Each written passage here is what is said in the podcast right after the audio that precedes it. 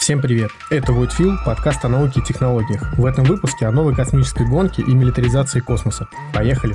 Понятие космических войн ассоциируется у нас с научной фантастикой или как минимум с очень отдаленным и туманным будущим. К тому же практически любой скажет, что милитаризация космоса запрещена официально.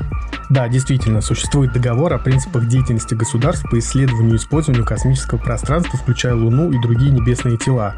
Он же договор о космосе 1967 года. В соответствии с этим договором запрещены размещения на орбите Земли, на Луне и других небесных телах ядерного и других видов оружия, а также их испытания. Вот только этот договор оставляет достаточный простор, которым космические державы прекрасно пользуются. Кто бы что ни говорил, но освоение космоса – это гонка, суть которой заключается в демонстрации технологий ее участников. К примеру, Китай в последние годы все больше укреплял свои позиции в этой гонке. Судите сами, китайцы обладают технологиями возвращения спутников, технологиями противоспутниковых ракет, у них есть и орбитальные, и взлетно-посадочные аппараты для Луны, а также луноходы технологии создания собственных станций на низкооколоземной орбите и полноценная пилотируемая программа. Помимо этого, активно ведутся работы по созданию технологий многоразовых ракет-носителей, а в 2018 году Китай вообще стал лидером по числу космических запусков, которые осуществляются на минуточку с четырех функционирующих космодромов. По состоянию на конец 2019 года число китайских спутников на орбите вокруг Земли почти вдвое больше, чем у России. Теперь еще китайский аппарат летит и на Марс. Не нужно питать иллюзии о том, что именно в космосе все внезапно забыли о политике и собственных интересах. В случае возникновения открытого конфликта там развернется максимально ожесточенное противостояние, так как в современном мире невозможно переоценить значимость спутниковых систем, которые обеспечивают функционирование и каналов управления ракетными системами, и каналов связи между подразделениями, а также значительной части разведывательных систем. Именно поэтому, несмотря на официальное отсутствие в космосе оружия, подготовка к открытому противостоянию ведется и всегда велась полным ходом. Задачи по сути две – уничтожение вражеских и наращивание собственных орбитальных группировок. Практически любое столкновение для космического спутника является фатальным, а большинство из них при этом не имеет возможности быстрого изменения орбиты. Следует также понимать, что повысить защищенность космического аппарата практически невозможно. Именно поэтому основным способом защиты от вражеской атаки является наращивание орбитальных группировок и запуск дуплирующих спутников. На сегодняшний день четыре космические державы под видом гражданских экспериментов сбивали собственные спутники.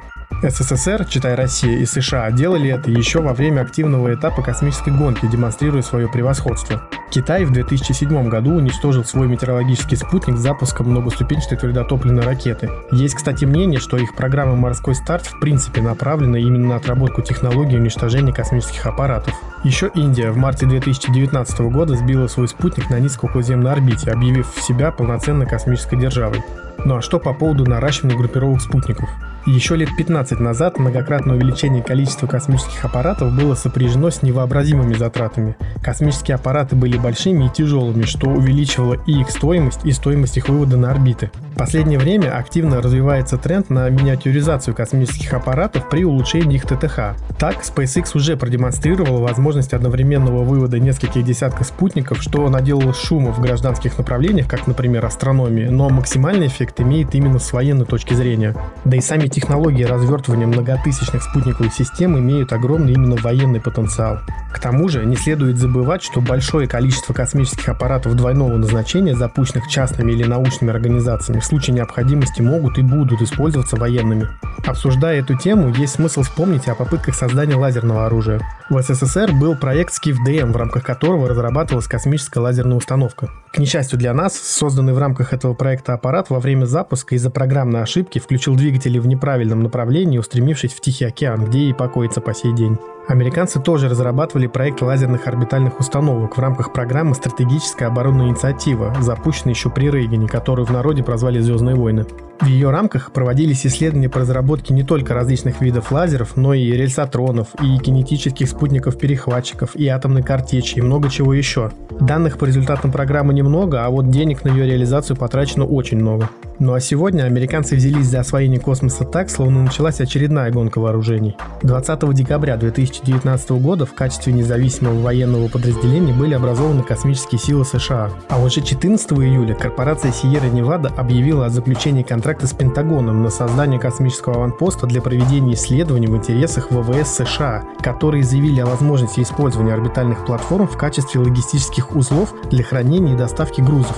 Это помимо стандартного сохранить свое присутствие в космосе и расширить его для реагирования на возникающие вызовы угрозы, такие, например, как атака на критически важные спутники связи или разведки. В пресс-релизе говорится, что будущие аванпосты могут базироваться на различных орбитах, включая среднеоколоземную, высокоэллиптическую, геосинхронные и геопереходные орбиты. Мельком упоминается и возможность разработки посещаемых и даже обитаемых модификаций, но внимание на этом не заостряется. При этом ни в первоначальном уведомлении, ни в пресс-релизе не упоминаются какие-либо конкретные полезные грузы, которые могли бы доставляться на орбитальную платформу. Про то, насколько активно американцы взялись за Луну, я рассказывал в прошлом подкасте, так что не буду сейчас заострять на это внимание. Несмотря на то, что космических новостей из нашей страны не так много, они все же есть и тоже частенько носят милитаристский характер.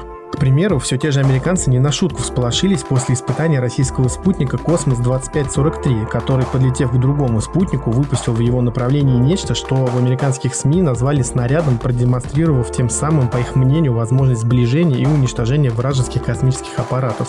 В целом же никакой цели у отечественного спутника не было, но выпущенный со скоростью 250 км в час снаряд заставил говорить американских военных о том, что это было не что иное, как демонстрации силы. Военные вообще все чаще заявляют о себе в рамках освоения космического пространства.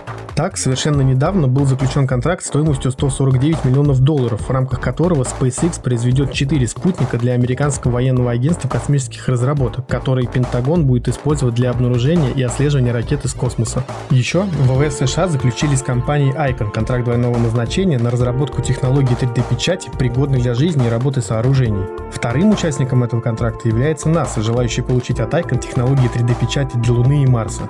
Но кто сказал, что и ВВС не захотят построить там свои базы? Таким образом, можно сказать с уверенностью, что нет и речи о демилитаризации космоса, что не особо-то и скрывается. Да и не было смысла ждать чего-либо другого, пока есть вероятность угрозы одним государством со стороны других. Друзья, подписывайтесь на канал, оценивайте выпуск, делитесь им и проходите по ссылкам в описании. Void Feel – это подкаст о науке и технологиях, как они есть. Спасибо, что были с нами. Услышимся.